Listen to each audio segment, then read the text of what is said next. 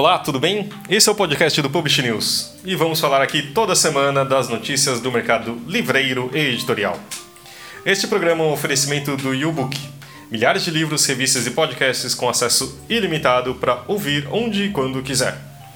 Esse é o programa de 11 de junho de 2018, gravado em 7 de junho. Aqui é Fábio Rara e temos aqui Talita Facchini. Oi, tudo bem, gente?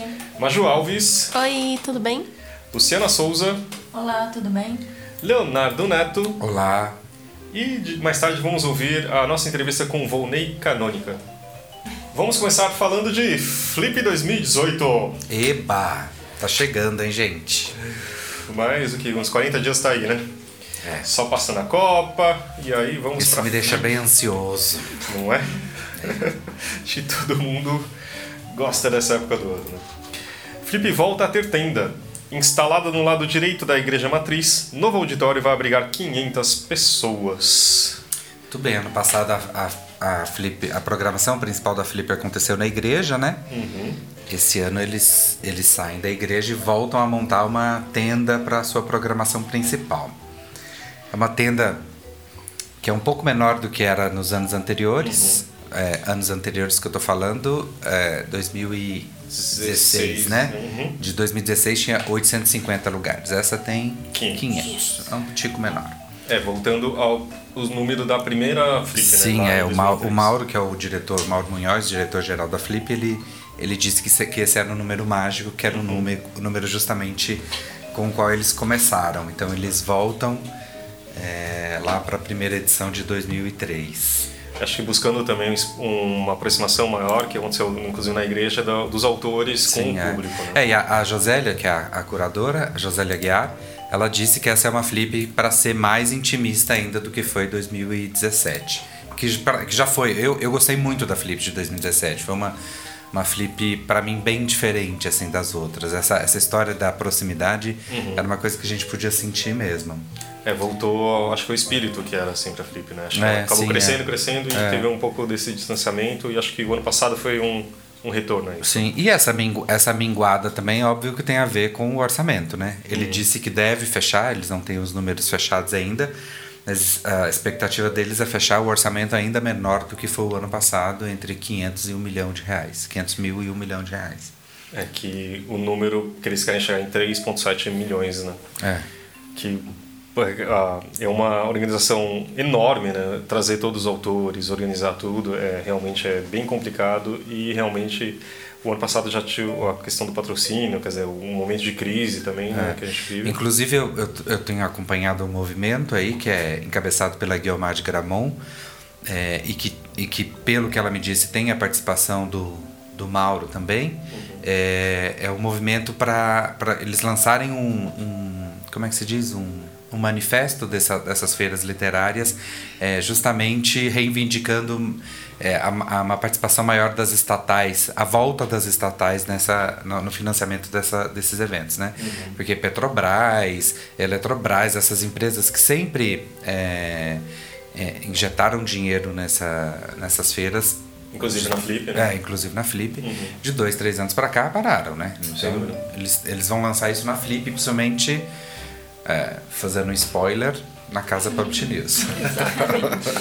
É, que tem ah, um movimento de casas, né, sempre cada vez ah, mais importante e de novo ah, já temos já tem mais de 20 casas inscritas fora os barcos, né, que a gente já tem comentando e também claro a casa do Publish News que vai ter esse ano. Uhul! E aí que a- ele considera como se for uma diversidade e uma diversidade maior entre eventos gratuitos, etc. É. Uma ampliação da programação principal, né? Exatamente. Eu acho, eu acho muito legal. E é muito, é muito interessante observar como, em algum momento, a Flip começou a perder um pouco de força e. e... Conseguiu se recuperar. Não, não é nem isso.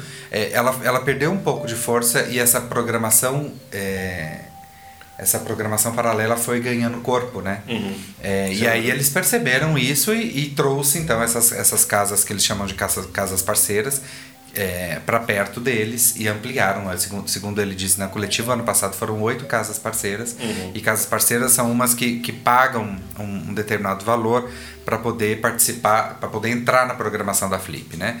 É, e aí, segundo ele estava explicando, esse, no ano passado foram oito e nesse ano já tem 20 é, com, com potencial para crescer um pouco mais. E é uma alternativa para driblar essa falta no orçamento, né? Essa Sim, é, diminuição é, no orçamento. É. É, porque também agora você vai lá, você, tem, você pode escolher muitas opções sem ser a tenda, que acho que também o problema é que ah, com a diminuição da tenda você acabou tendo dificuldade de conseguir ingressos, né? E aí essa é uma forma mais democrática, a maioria das casas são gratuitas. É, e aí ele tem já o, o, o, a, a outra tenda, né, que eles chamam de palco, tenda do telão, acho que é esse o nome, é, que vai ter a capacidade para 700 pessoas, é, que podem assistir o que está acontecendo lá na tenda dos autores gratuitamente. Uhum. E sobre os autores, esse ano vão ser 33 convidados. E eles mantiveram a média uh, de autores negros e vão ser acho que 17 mulheres e 16 homens. Que também é um, Legal também, né? Muito importante. Manter isso. É, lembrando que a, a principal homenageada é Hilda Hilst, que vai ter uma casa também do, vai ter do Instituto, né, Hilda Hilst. E também, uh, eu acho eu gostei muito da programação, tem várias coisas aqui que me interessaram uma que particularmente eu gosto, do Simon Sebag Montefiore, que é um biógrafo muito importante, uh, do, do, Stalin, agora tá, vai lançar um livro sobre a Catarina Grande. Acho que vai ser bem legal. Vocês Muito têm bem. coisas que vocês querem ver aí na programação? Eu, eu vou ver Yara Janra. Eu adoro Yara Janra. É mesmo? Quero fazer uma. Uh, da Hilda mesmo, não é isso? Sim, é, porque ela, ela interpretou no teatro um dos, um dos personagens da Hilda, né? O Ju quer falar um pouquinho da, da casa do Publish News ou vamos Vamos então, segurar a surpresa aí. A gente tá montando aí nossa. Estamos tá, fechando nossa programação, vamos começar a divulgar em breve. Uhum. Mas a gente já pode passar o endereço da nossa casa. Já é... coloquem aí no seu. No, já coloque o PIN aí no seu Google Maps. Exatamente. A gente mudou da casa do ano passado, esse ano ela vai ficar na rua Comendador José Luiz, número 274, ali no centro histórico mesmo. É uma casa super bonita. E nossa programação estará maravilhosa como ano passado. Vamos manter ou aumentar a quantidade de mesas. Então teremos uma programação bem extensa. A cervejota também está garantida no fim do dia, também né? Também teremos o ah, então, todos os então dias. eu vou, porque eu tava pensando em Você tinha essa opção? só dar uma referência, porque eu não sei, em Paraty eu só sei perto da. não sei da onde, porque o nome de rua lá. Você só conhece a Rua do Comércio? é tipo, ó, tem a Rua da Igreja, ou é perto daquele bar ali. Eu, eu, eu consigo explicar de uma forma mais ou menos simples. É, na, na, na igreja, se você estiver olhando para frente da igreja, tem uma rua à esquerda que ela se chama Rua da Matriz. Uhum. Você vai pegar essa Rua da Matriz, andar duas ou três quadras, Maju. É, por aí. Aí vira a, direi direita na, na terceira rua, uhum. chegou na casa. É, então tá bom. É pertinho. Tá perto de onde era a casa da Rocco. Quem Sim. frequenta a Flip há muito tempo é, lembra da casa Rocco. Ano passado não teve essa casa, mas a Rocco tradicionalmente ficava numa nos últimos anos ela ficou nessa, nessa casa e essa nossa vai ficar bem perto dela. É, e só para complementar a informação do Léo, a Yara Janra, junto com o Zé Cabaleiro e o Éder Chiodeto, relembra os encontros com Hilda Hilst. É. é umas mesas que fecham no domingo, né? É, continuando nas feiras, a Feira do Livro da Galeria Olido foi adiada. Nova data não foi divulgada pela Secretaria Municipal de Cultura. A justificativa é a greve dos caminhoneiros. É, ela fez mais, mais uma vítima. Exatamente, depois da Feira de Brasília. Temos aí a, a, essa feira que acho que começou ano passado, não é isso? Sim, essa é a segunda edição dela. E, e, é, e é, interessante essa feira aqui, que eu acho interessante, que ela é bem no centro de São Paulo. Uhum. É, então, deve ter lá seu público. E, e não se cobra das editoras para participar, né? A participação Sim. é gratuita. Então, tem uns critérios ali que a editora tem que cumprir. É, inclusive, eles flexibilizaram alguns critérios do ano passado que eram critérios que impediam ou dificultavam de editoras pequenas a participarem.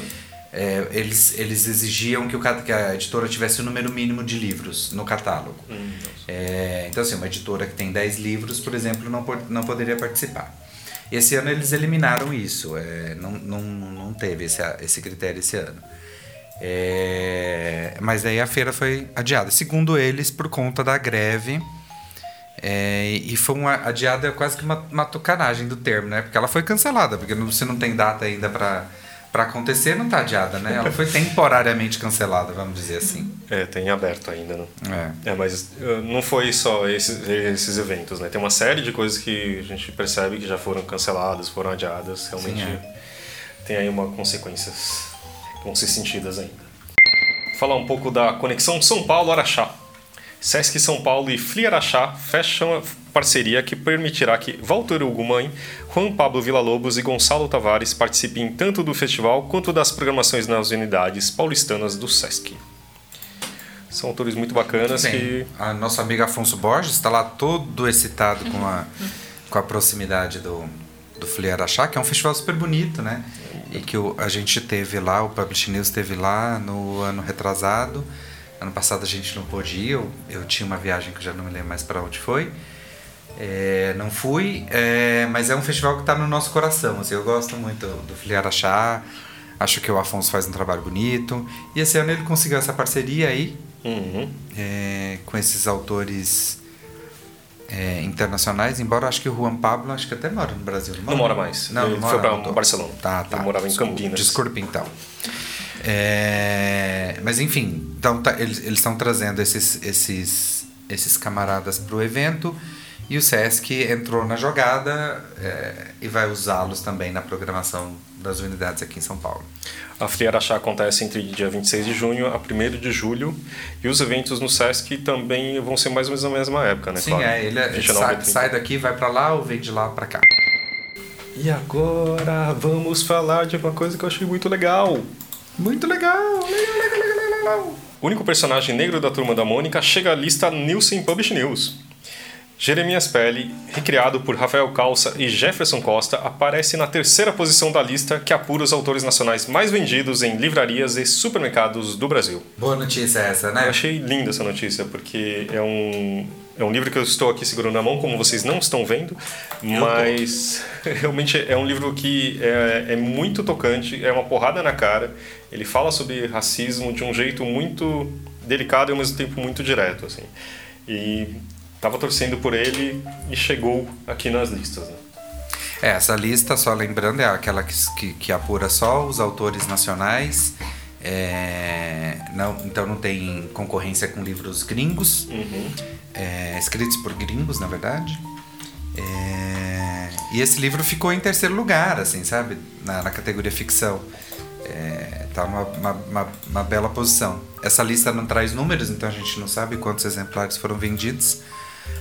Mas, dá pra perceber que ele tá em terceiro lugar atrás de Augusto Cury, É. no primeiro e segundo. Eu acho que deve- parece ser um número interessante de qualquer forma. Sim. De qualquer jeito, indico, vão atrás, é muito importante ler esse livro. E ainda temos, claro que na categoria não ficção, eu duvido vocês adivinharem quem está em Quem? primeiro, segundo Quem? lugar. Quem?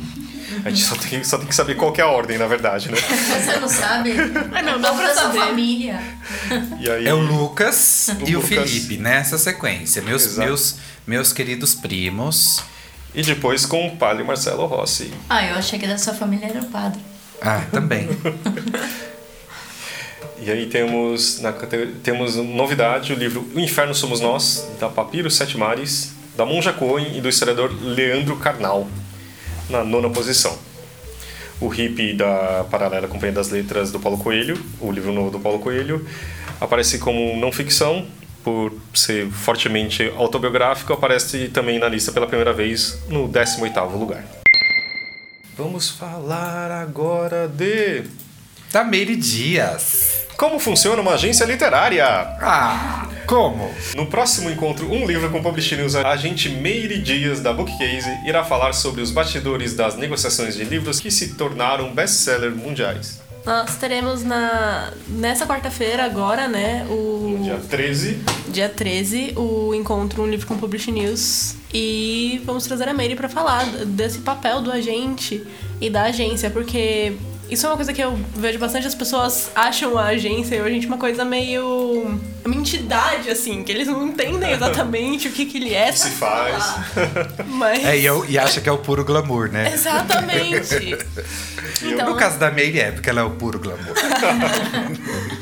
Então teremos a Meire aí pra, pra desmistificar aí o que é o agente literário. Então vai acontecer dia 13 às 7 horas da noite na Unibs Cultural. Pessoas se inscrevam. Exatamente, inscrições estão abertas, teremos o link. É, as inscrições. Tem o link pra, pra inscrição na, na matéria do Encontro Livre com Publish News. E a gente coloca aqui na descrição também. E no site da Unibs Cultural também tem. E é muito legal falar da, da trajetória da Mary, da Mary e da Flávia, né? Que são sócias nessa bookcase. Elas, elas estrearam e acharam um nicho que o mundo não tinha explorado. Isso é, é, é, é- é muito louco isso, né? Que era justamente prestar serviços para autores e assessorar esses autores é, autopublicados. É, então eles, elas já no primeiro ano de existência delas era uma coisa tão inusitada que elas foram parar na capa do show daily da feira de Frankfurt. E a partir daí então elas elas elas estão trilhando uma carreira bonita, né? E são duas brasileiras, a Flávia fica nos Estados Unidos, a, a, a Mary em Lisboa e juntas ela eh, com essa com essa possibilidade, né, de estar em dois continentes diferentes e tal, em duas línguas diferentes, elas elas conseguem então ali eh, vender esses autores autopublicados para o mundo inteiro. Então assim, não é uma agência eh, focada no mercado brasileiro, né? É, ao contrário até, elas são brasileiras, mas estão mirando muito mais pro globo do que aqui para dentro do país. É, que torna a conversa ainda mais rica. Sim, é. Então acho que vai ser um papo bem interessante. Eu tô entusiasmado. Vai ter transmissão pelo Facebook. Teremos transmissão pelo Facebook, lá na página do Publish News. Mas quem for o que que ganha, Maju? Cervejota. Verdade, teremos cerveja, teremos bolo. Eu A sou movido tá- a cerveja. É, a gente não tá aqui, mas a Maju fez uma cara tipo, o que, que as pessoas ganham? Porque você- edição que a gente deu os livros pra quem foi, pessoalmente. Então eu fiquei tipo, a gente vai dar livro essa edição de novo. não tô sabendo. disso. Mas cerveja vai ter, não vai ter? Cerveja vai ter. Ah, é muito melhor do que livro, gente.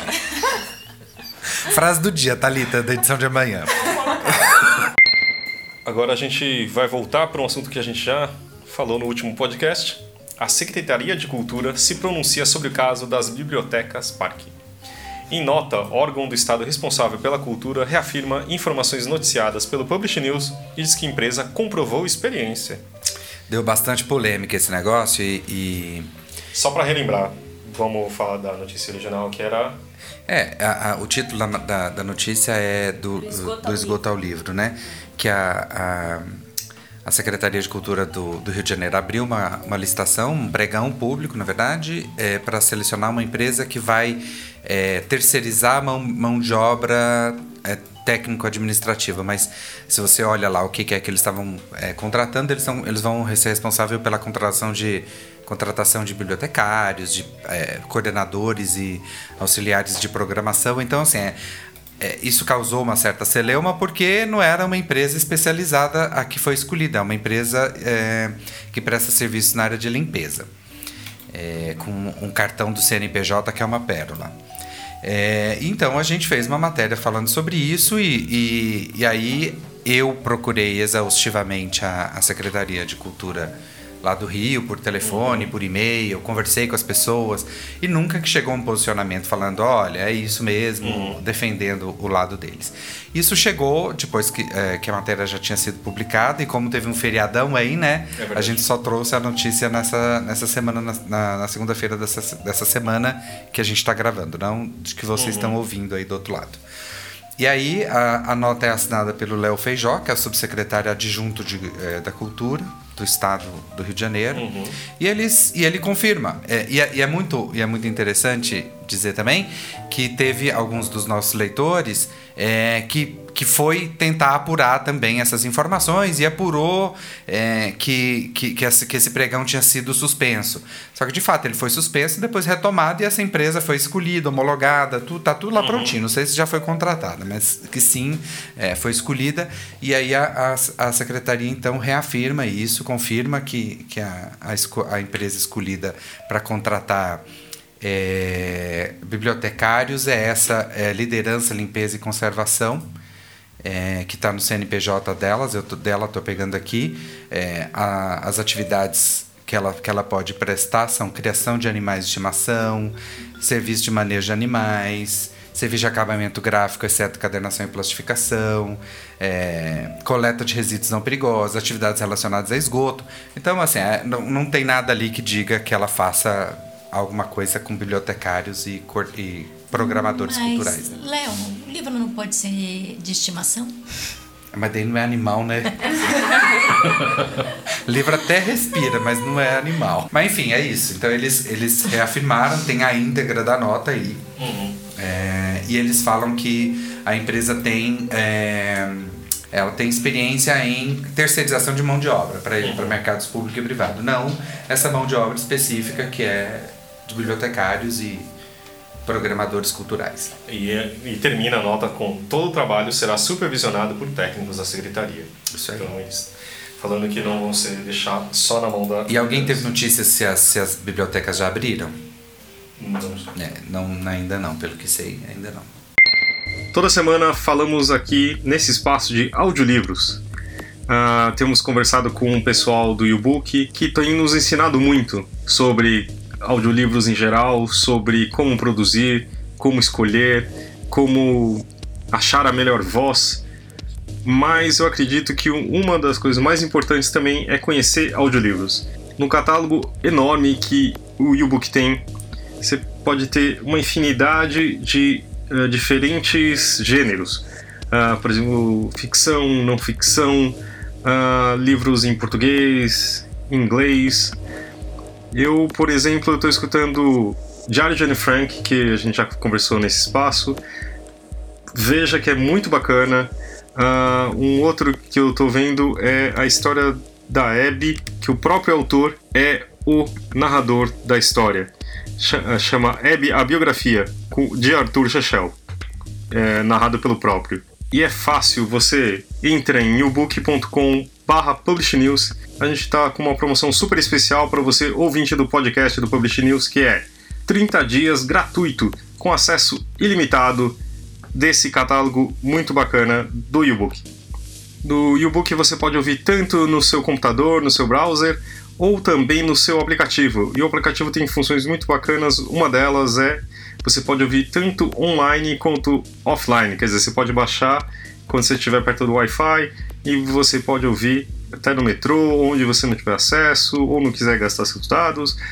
Mas ele funciona super bem e também ele sincroniza. Se você depois quiser chegar, chegou em casa e quer ouvir onde você parou, ele já sincroniza a partir do ponto que você tinha parado da última vez. Tá bom? Não esquece, entra aí nesse link, tá aqui na descrição, yobook.com. E voltamos com as nossas entrevistas, mas também antes gostaria de saber de vocês qual a sua dúvida sobre audiolivros. Qual a sua dúvida com o e-book? Pergunta pra gente, escreve no podcast publishnews.com.br ou também pode usar o Twitter e outras redes sociais do Publish News ou de mim mesmo, quem sabe, Fábio Underline Uehara Twitter. Vamos conversar agora com Volney Canônica sobre uma polêmica, uma diferença que está tendo entre ah, vários autores e ilustradores, principalmente do ramo infantil, ah, com o prêmio Jabuti. Então, a gente teve uma reunião é, sobre o prêmio Jabuti, né? Toda essa discussão que está acontecendo em relação ao prêmio Jabuti. Explica um pouquinho qual que é a- as suas diferenças com, em relação ao prêmio que você gostaria de apresentar aqui.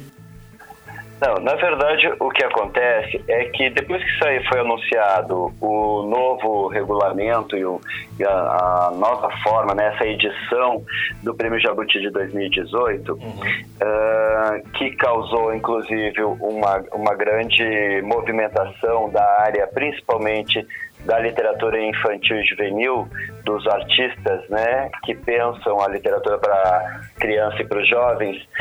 Ah, a partir desse momento que foi anunciado, começou um movimento desses artistas que começaram a discutir e levantaram três pontos fundamentais, né, que tem a ver com a união das categorias infantil e juvenil.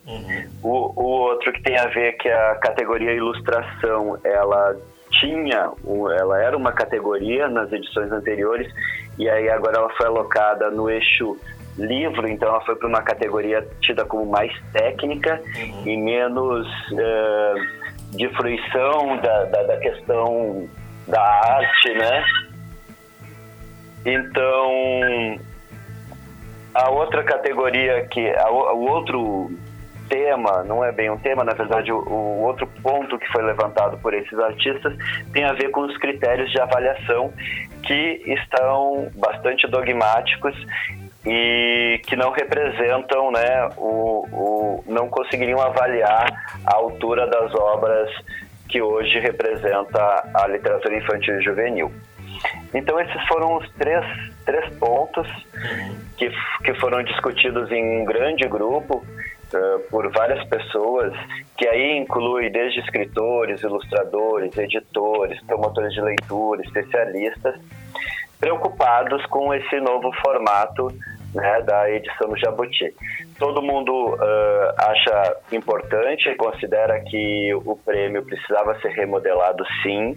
O prêmio precisava passar por algumas transformações, inclusive né, essa, essa forma que a Câmara Brasileira do Livro encontrou de diminuir o, as categorias é, não é que não seja bem-vinda, é a forma e como elas foram alocadas e, e principalmente para uma área que é uma área importantíssima né, do mercado editorial, uma área grande de volume no mercado editorial, que é a literatura infantil e juvenil, e também uma área fundamental para a formação dos leitores. Você, vocês apresentaram então sugestões para mudanças, né? Quais, ser, isso, quais seriam isso. elas? É, esse, esse grupo, uhum. uh, então, ficou trabalhando aí uma semana. É um grupo que compõe, assim, 300 artistas e fizeram uma carta que foi enviada para a Câmara Brasileira do Livro, aos cuidados do presidente, Luiz Torelli, uhum. uh, a diretora executiva Fernanda e ao curador, né, ao Bagolin, essa carta falando desses pontos que acham bastante pertinentes. E nessa carta, que foi assinada por uh, pessoas como Ziraldo, uh, Roger Mello, o, a Maria Valéria Rezende, o Marcelo Spalding, o João Carrascosa, pessoas que inclusive já ganharam o prêmio Jabuti, uh, questionando esse novo formato. Então, eu acho que, na verdade, a, a grande preocupação desse grupo de todos que compõem esse grupo é que o Prêmio Jabuti ele tem uma função importantíssima não só de mercadológica, mas também de apontar uh, tendências, de apontar conceitos para esse mercado, né? Ele ele estabelece isso e a Câmara Brasileira do Livro é uma entidade fundamental e que representa a área e que tem que nos ajudar a regulamentar esse mercado. O Prêmio Jabuti ele tem, também exerce uma, um, uma função que é levar a nossa literatura para fora né, do, do, do, país. Ele é um prêmio reconhecido fora do país, principalmente na América Latina. Uhum. E a gente sabe que isso tem um peso também na compra de governos na América Latina. Então, uh, só que o que uh, foi apresentado e depois nessa conversa com a CBL e o curador, a gente foi vendo que alguns uh, equívocos foram cometidos né, na, na, na busca de transformar esse, uh, o Prêmio Jabuti talvez mais competitivo e talvez mais enxuto, mas que os conceitos é, que estão se perpetuando são conceitos já obsoletos e defasados, principalmente no que se refere à questão da infância e da juventude. Então, que eu acho que é mais do que uh, esses artistas estarem brigando para terem uh, um prêmio a mais, dois prêmios a mais, eu acho que tem a ver com a, o como o mercado, e principalmente como essa entidade que representa o mercado, está olhando para a infância e para a juventude, né? E, e aí tem algumas coisas que foram pontuadas, que eu posso até conversar aqui com vocês, que foram pontuadas nesse sentido. E, e Ivonei, antes de você falar é, desses pontos, é, que respostas a CBL deu a esses, a esses três, essas três reivindicações que, que vocês estão fazendo? Tá, é importante dizer que a, a CBL se, se mostrou sempre aberta à conversa, né? Foi todo um movimento uh, desses artistas E aí foram três pessoas para essa reunião, eu fui uma delas, o, o Renato Moricone e a Aline Abreu foi a, a terceira pessoa. E nesse sentido, uh, mesmo se demonstrando uh, bastante e reconhecendo, inclusive, né, o que a gente falava como alguns equívocos, a CBL, a única, o único quesito, o único ponto que ela uh, assim achou que conseguia dar conta para essa edição foi que a gente pudesse rever a questão dos critérios de avaliação. É importante dizer que isso ajuda sim a gente a, a rever esses conceitos, a rever esse olhar para essa área, para esse mercado, né, para essa fatia, só que eles também não são estruturantes no todo. Os outros dois pontos são fundamentais, são fundamentais porque, na verdade, a Câmara Brasileira do Livro, né, uh, deveria, no meu ponto de vista, continuo e sempre vou ter esse, essa minha opinião, deveria sim rever esses outros dois pontos, porque eles, assim que eu começar a falar para vocês, vocês vão ver que eles são fundamentais.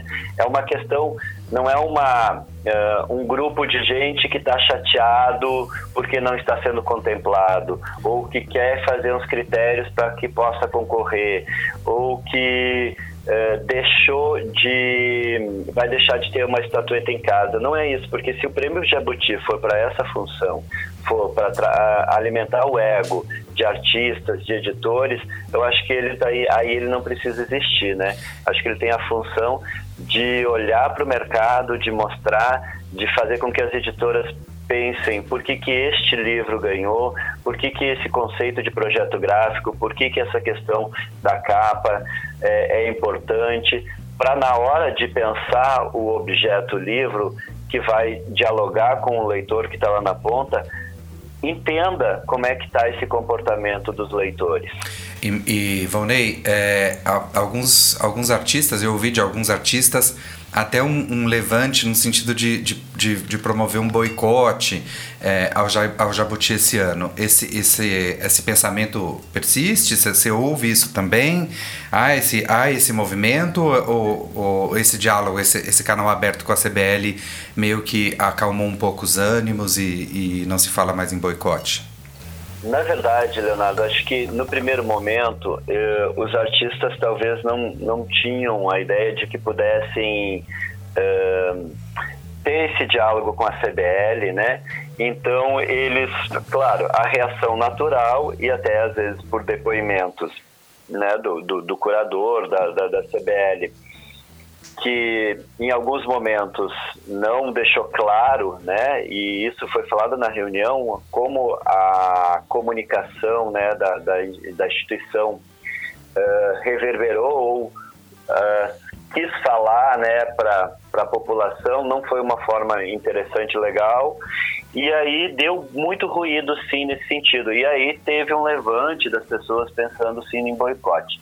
No momento que a gente começou que eu fiz uma ligação para a própria CBL, falando deste movimento e que era necessário que eh, essas, esses dois, essas duas pontas sentassem para conversar, começou um processo de, então, como contribuímos com essa entidade, como contribuímos com esse prêmio, para que a gente possa mostrar para eles algumas questões que são caras.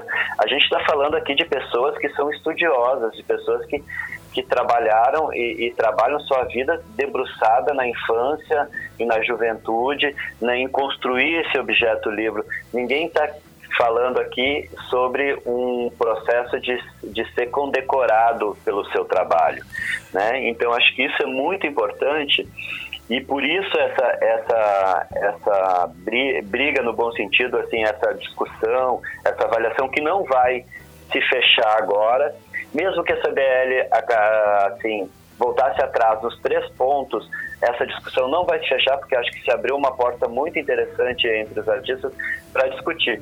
Então, uh, não sei se vai acontecer esse boicote ou não, eu não, não posso afirmar isso, Leonardo, porque na verdade agora está todo mundo trabalhando em uh, reforçar os seus conceitos, né? Esse grupo está uh, escrevendo então esses critérios e, e, na verdade escreveu esses critérios já e, e vai enviar para a CBL no, na intenção de aperfeiçoar esse regulamento, mas mais do que aperfeiçoar esse regulamento, que o, o júri, o corpo de, de jurados que vão avaliar a literatura infantil e juvenil e a ilustração dessa área possam ter condições e, e, perceber algumas coisas que não foi levado em conta quando foi lançado esse regulamento. É importante a gente dizer também que, na verdade, esse regulamento e esses critérios existiam já há dois anos. Então, quer dizer, é, quando mudou todo esse formato do Jabuti, as pessoas foram ler o regulamento, porque como a cada ano às vezes acontecia algumas mudanças e os próprios critérios nunca estavam dentro do corpo do regulamento, né, dentro do documento do regulamento, era sempre um anexo, acho que as pessoas não olhavam. E dessa maneira deu luz para isso e deu luz para mostrar o quanto a gente precisa avançar nessa questão de conceito. É só para vocês verem, por exemplo, assim, a categoria infantil e juvenil, que agora estão juntas, ela foi para o eixo literatura. O eixo literatura, o conceito que eles estão trabalhando no regulamento, diz o seguinte: eixo que contempla narrativas a partir da palavra escrita em versos ou em prosa em diversos gêneros anulou aqui já a narrativa visual. Uhum. Né? E já ignora que, por exemplo, na literatura infantil, a, litera a narrativa visual é tão importante quanto a palavra, elas, elas estão interligadas, né? essa relação entre as duas. Então, quer dizer, já diz que a literatura é, é uma, uma, um ofício de quem é da palavra e de quem é da imagem não é um ofício. Então, assim, eu acho que é importante também, isso é um dos pontos, né? O, o, o ponto da relação entre uh, que a categoria infantil e juvenil está é uma categoria só. O que, que você poderia falar um pouco desse ponto? Bom, eu, eu acho que assim, elas jamais, jamais podem estar juntas. Uhum. Jamais podem estar juntas porque a gente está trabalhando. É interessante a gente olhar que todas as outras categorias a gente fala de gênero. E no infantil e juvenil a gente fala de público. A gente não está falando de dentro do infantil de poesia, uhum. de álbum ilustrado, de novela, de história quadrinho. Não, a gente está falando de público, público infantil e está falando de público juvenil. Se a gente está falando de público, se existem dois públicos, é porque eles, eles têm características diferentes. Então, ele jamais pode um, um competir com o outro, uhum. né? Então, eu acho que nisso a gente entende, por exemplo, que o, livro para no infantil, a imagem, ela tem um papel fundamental que às vezes no juvenil ela não, não tenha. O juvenil, apesar de ele poder de ler diferentes gêneros, ler novela, ler conto, ler crônica, ler poesia, ele não consegue alcançar o, às vezes, a estrutura de um enredo da literatura adulta. Não estou nem falando de temática, estou falando de estrutura, por, por ainda estar tá num processo de aquisição de vocabulário, de, de fôlego leitor. O, o Bagolin falou um termo, inclusive que a gente que eu discu, discuti com ele eh, em relação ao que os Estados Unidos estão chamando, né, de young adults, que seriam esse essa nova categoria do que o jovem já está lendo literatura adulta, mas a gente está aqui sempre tem que pensar que não, nada pode ser visto separadamente. A gente tem que pensar que a educação no Brasil é completamente diferente da educação nos Estados Unidos.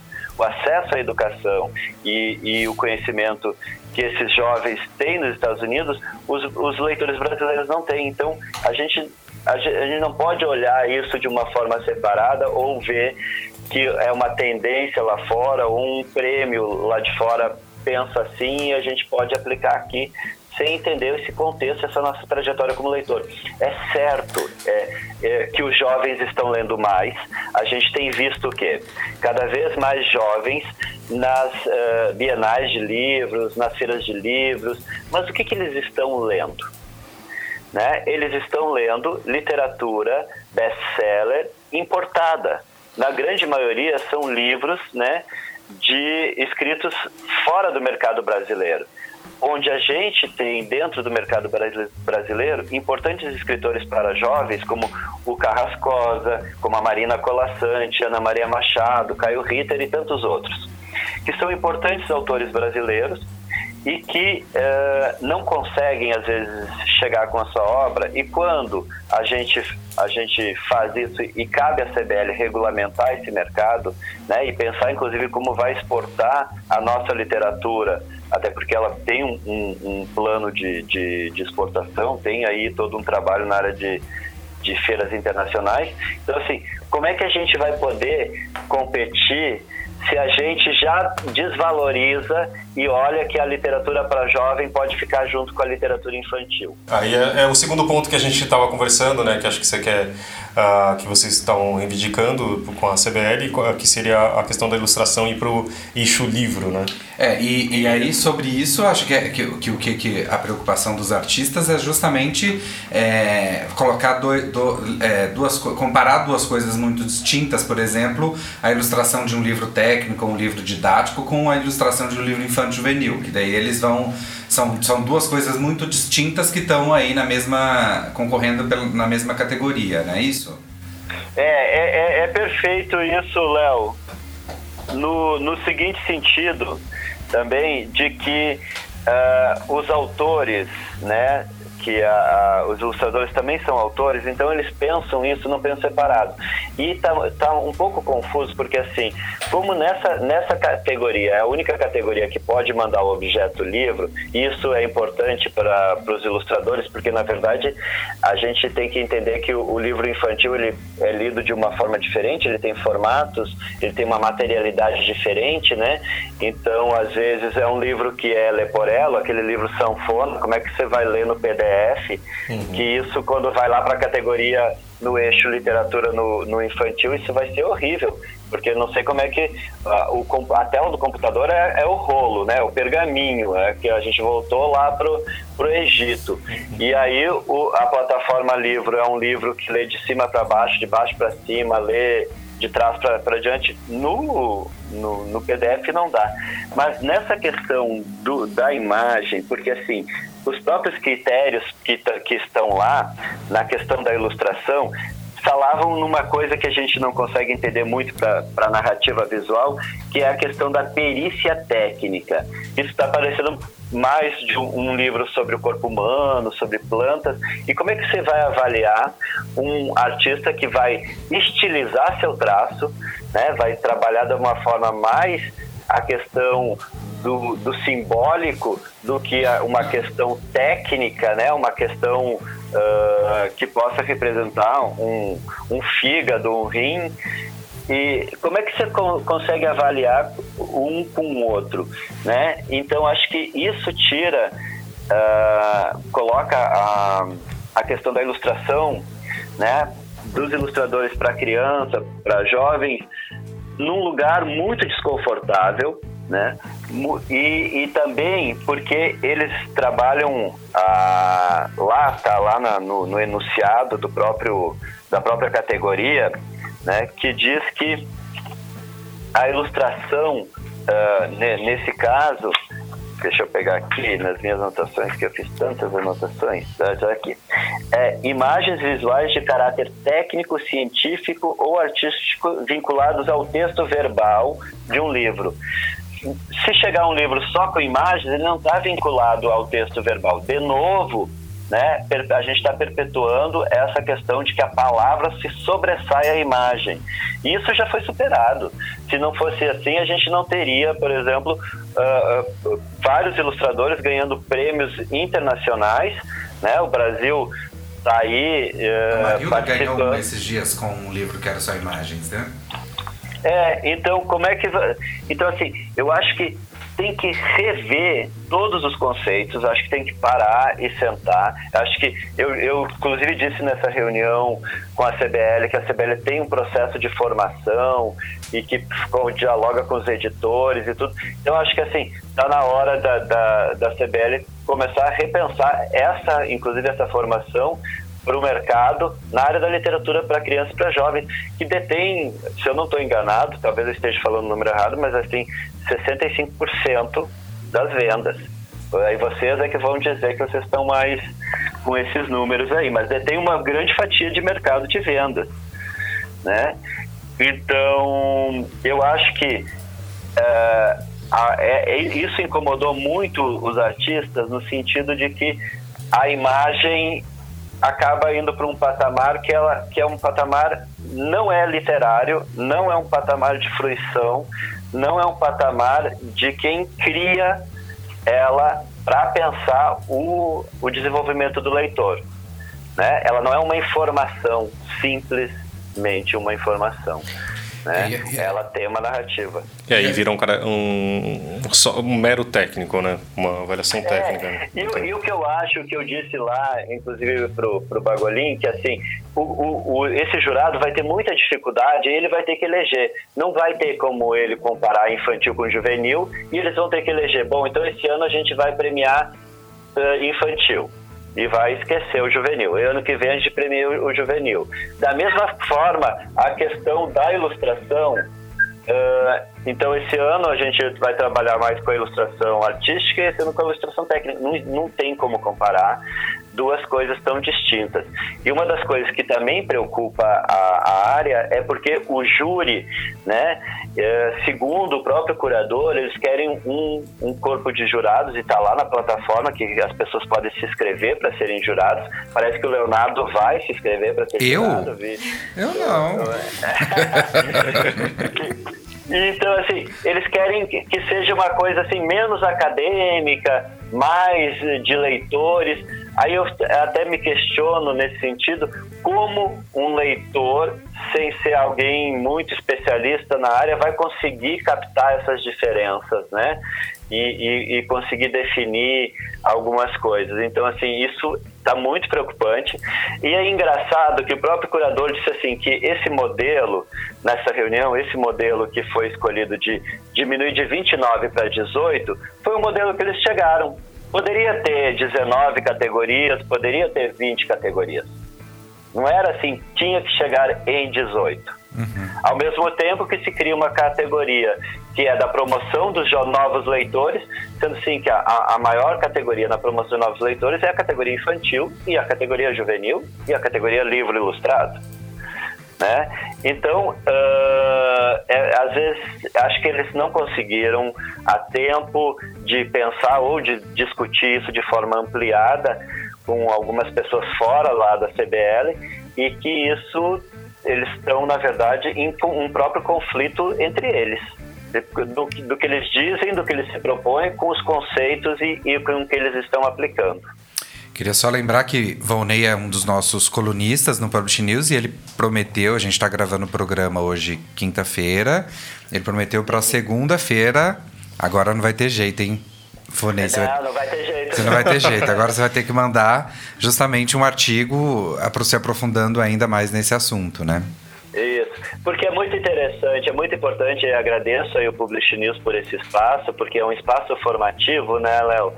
É, nesse sentido de que a gente possa discutir, e acho que assim, não existe também muito consenso, e acho que nem precisa existir consenso entre os artistas, se, é, se, se chama picture books, livro-álbum, livro-imagem, mas existe sim algumas coisas que a gente já avançou há mais de 20 anos em conceitos, e que agora retornaram para um, um, um conceito há 40 anos atrás, que inclusive não tem a ver, porque já foi de duas edições anteriores esses conceitos, mas que dá uma ligada ao próprio PNLD.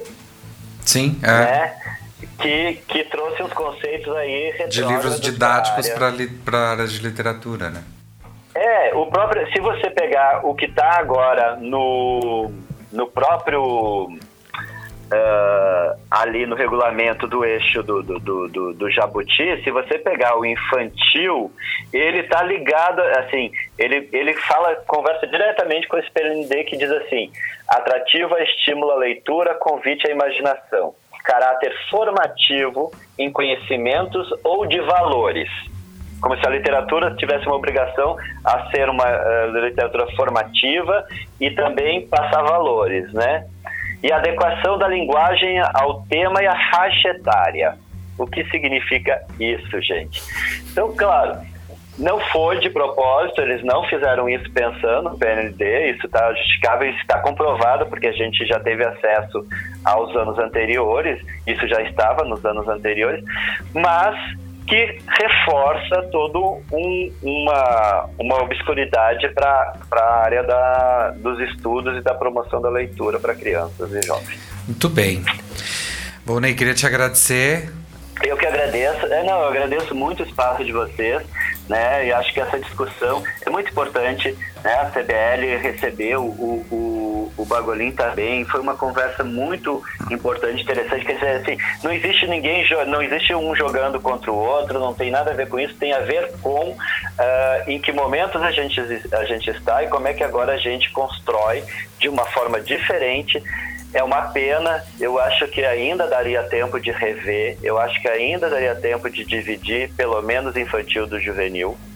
E aí sim, para 2019, sentar, ou logo depois que passar é, a escolha deste ano do Jabuti, sentar e discutir de uma forma mais ampliada esse processo Mais vendidos! Vamos para o mais vendidos. E teve mudança finalmente. Há quatro semanas, Fábio, que não mudava nada nessa lista. Mudança. E agora temos em primeiro lugar um novo livro. Sim, mas antes de falar do, do primeiro livro, o livro do meu primo, que caiu para terceiro lugar. Lucas, ó. Meu filho, vamos melhorar isso aí.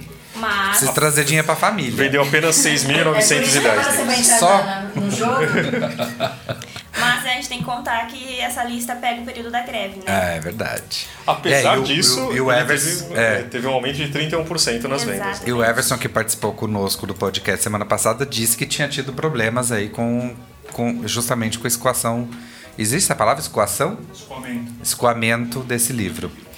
Mas olha, me chamou a atenção aqui o livro do, da Buzz, Desperte Seu Poder. E eles conseguiram também colocar um, um livro no primeiro lugar na, em ficção. Também é uma estreia. Na Sombra do Mundo Perdido. Entrou em primeiro lugar em ficção. Gente, olha só a Buzz publicando livros de ficção. É, né? Acho que eu não, não lembro de outros livros de ficção. Né? Não, porque é uma. é- Também, não. Mas mais o focado. Desperte Seu Poder de José Roberto Marques, com 12.009 livros vendidos na semana. É, gente, eu fiquei curiosa. Esse aqui, o código secreto do emagrecimento. Você vendeu quantos? Quantos exemplares você comprou, Lu? 3 mil cravados. E aí, completando o pódio, temos a sutil arte de ligar o Foda-se, em, Em segundo segundo. lugar. E em terceiro, né, como já comentamos, Aventuras da, na Netoland com Lucas Neto. Alguém sabe o que é esse livro do Despertar Poder? Ele é um livro de um importante coach. E então é, Para ele. te dar autoconfiança. É um livro que ajuda na autoconfiança. O quarto lugar também é esse, As Quatro Chaves para, re- para Realização Ilimitada. Também é estreia, né? E entrou em quarto lugar da gente. É, deu uma boa uma mudada importante aqui. Felipe Neto está em sexto lugar, com apenas 3.976 livros. Nossa, muitos livros entraram de cara já na lista geral, né? Uhum. Isso ainda pode ser, essa questão de ser reflexo da greve, É. né? Pô, É, de ter uma entra- distorção. É. É. Vamos aí. aí Olha só, tem uma nova edição do, do Destrui, é, Destrui Diário. Diário. Ai, sim, eu tava comentando com a Thalita, Destrui esse Diário é um livro que aparentemente vai durar pra sempre. Não, ele Está dura pouco, sendo- porque quando você termina de ler, ele acaba. Mas ele lançado tantas vezes que eu achei que todo mundo já tinha comprado esse livro. Ai, eu não Quando, tipo, Mas ele daí compra de novo pra fazer de novo a brincadeira. Pois é, né? que criatividade, gente. Eu consegui, Nem não consegui nem fazer um inteiro. Eu, eu, gost- eu, eu, eu, eu fiz o, o Destruir esse Diário com a minha sobrinha. Minha sobrinha hoje, ela tem 15, 14. É, mas enfim, ela devia ter uns 12 quando a gente fez juntos. E depois saiu da linha, né? O da linha a gente tentou fazer, mas ela não gostou, não. Ela achou chato, porque, enfim, é ficar desenhando a linha.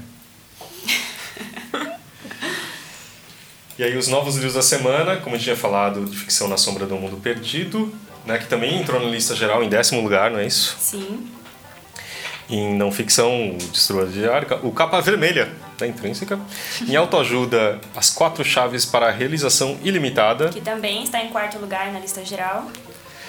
Código Secreto do Emagrecimento, Que a pelo Lu comprou 3 mil exemplares. 12 Regras para a Vida da Quem, Alta quem não me Books. conhece deve achar que eu sou enorme. E Infanto Juvenil, mais três livros novos. Diário de um Nerd, Aventuras em Hollywood, da Ciranda Cultural. Truques de Mágica, da Ciranda Cultural também. E Galinha Pintadinha, minha primeira biblioteca. Oh, é, Galinha Pintadinha também, Ciranda Cultural. Os três são da Ciranda Ah, Cultural. é. Ah, é verdade. Aqui, aqui não... Eduardo Cunha tá lá, ó, na prisão, espocando champanhe. Na lista de editoras temos algumas mudanças. A assistente e a intrínseca em primeiro e segundo lugar. Mas em terceiro temos um empate aqui com a gente, Grupo Companhia das Letras e Planeta. Tá aí bem Eu, vou, eu, já, disputado. eu sei que eu já disse isso, mas eu vou dizer. Isso vai por odeio, causa do livro do emagrecimento. odeio quando eles empatam. Sobretudo nessas três primeiras posições. É difícil de escrever. O mercado pede desculpa pra você, Léo. Tá. Gente, não deixa empatar não. Vamos colocar mais livro aí, ó. Né? É, mas a semana, muitas mudanças aí, hein? E- Gostei dessa lista. Tava muito. Tava muito a Tá mesma muito coisa, mais do né? mesmo, né? Tava Não difícil de escrever mais também. falar aqui da É. lista. Mas, e aí, o crescimento nas vendas em 31% no total. É que na semana passada foi muito ruim, né? Isso É. na comparação semana a semana. E aí, ficção cresceu 33%, não ficção 19%, autoajuda 67%. Mas você viu que vários livros eh, que entraram na lista geral são de autoajuda, né? É. é e sobretudo esse primeiro aí, né? O da Buzz, Exato. Desperte Seu Poder. Infanto Juvenil mais 12% e negócios mais 5%. Que era acho que a única categoria que não tinha caído na semana passada. Era isso. negócios, é. Que é Tinha muito por causa do Me. Poupe da Natália Arcuri. Que continua em primeiro lugar em negócios ainda. né? Também livro que vai vender muito. Então tá bom, gente. É isso. Qualquer coisa, escreve pra gente no podcast.publishnews.com.br ou nas nossas redes sociais. E a gente se vê aqui toda segunda-feira. Valeu. Até mais. Tchau, pessoal. Tchau, Tchau, tchau. gente.